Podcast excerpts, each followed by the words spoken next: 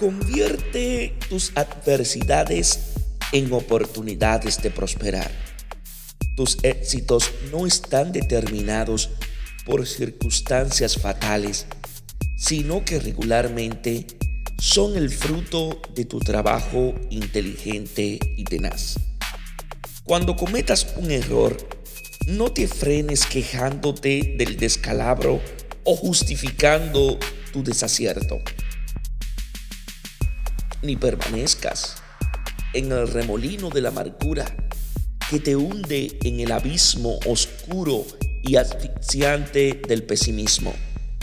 Más bien, aprovecha tal experiencia para engrandecerte, abriendo paso a tus iniciativas y construyendo tus valiosas obras. Lánzate con valor y encontrarás fuerzas inesperadas a tu favor.